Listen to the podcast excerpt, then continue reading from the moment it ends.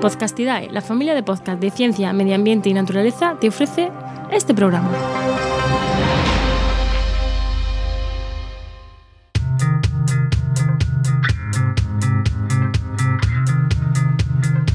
¿Qué pasa?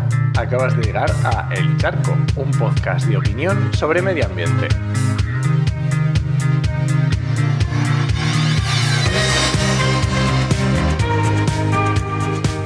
Soy Enoch Martínez, ambientólogo y profesional del medio ambiente porque trabajo y me he formado para ello, y hoy voy a opinar sobre la gestión de las avenidas, o más bien de la no gestión de las avenidas.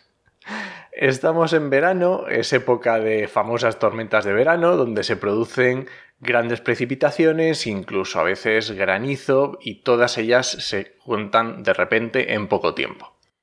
Esto es fácil que haga que se supere la capacidad de carga del suelo. ¿Qué significa esto? Pues el suelo puede chupar una cantidad de agua sin que se sature, sin que quede totalmente colmatado, porque una vez que, sucede esto, el agua empieza a deslizar por la superficie, se empiezan a formar regueros, riachuelos, bueno, lo que todos conocemos, ¿no? Esto es más fácil cuanta menos cobertura vegetal exista, porque protege el suelo y se dispersa, pero es que además tenemos un factor clave que es el cambio climático.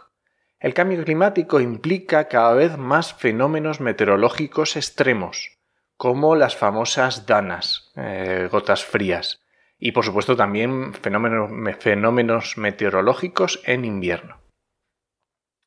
Cuando esto ocurre, que cada verano con las famosas gotas frías, es muy, muy común ver en redes sociales, en la prensa, ver imágenes de ríos por en medio de las ciudades y los pueblos.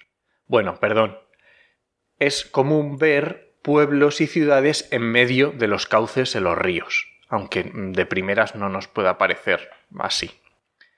Y es que qué casualidad que cuando te fijas en las imágenes y ves qué pueblos son, resulta que muchos de estos pueblos se repiten. Mm, algo parecido como pasa con los incendios, pero bueno, eso lo vemos otro día, otro charco diferente.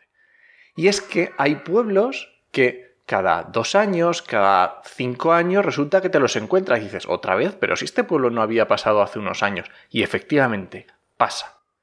Y yo me pregunto, ¿Nadie va a poner remedio a estas situaciones? ¿A qué esperan las confederaciones hidrográficas, los gobiernos autonómicos los propios ayuntamientos para poner solución a esto?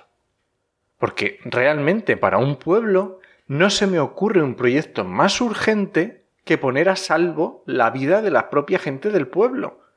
Porque no quiero recordar mm, desastres que no hace mucho tiempo, con pérdidas de vidas humanas por este tipo de, situaciones en las que el pueblo, la ciudad, había invadido los cauces y estaban mal planificados. Porque es que tenemos la memoria muy corta. Así que, mm, por favor, no nos conformemos como si esto fuera algo propio del destino, de la naturaleza, de la fuerza y que no podemos hacer nada. Sí, sí podemos hacer algo. Sí podemos aplicar gestión hidrológica, sí que podemos aplicar gestión del territorio y buscar soluciones. Y sobre todo pedir urgencia en las soluciones a quien tienen el poder político y económico de realizarlas. Y bueno, yo creo que este charco es muy sencillito de esta semana.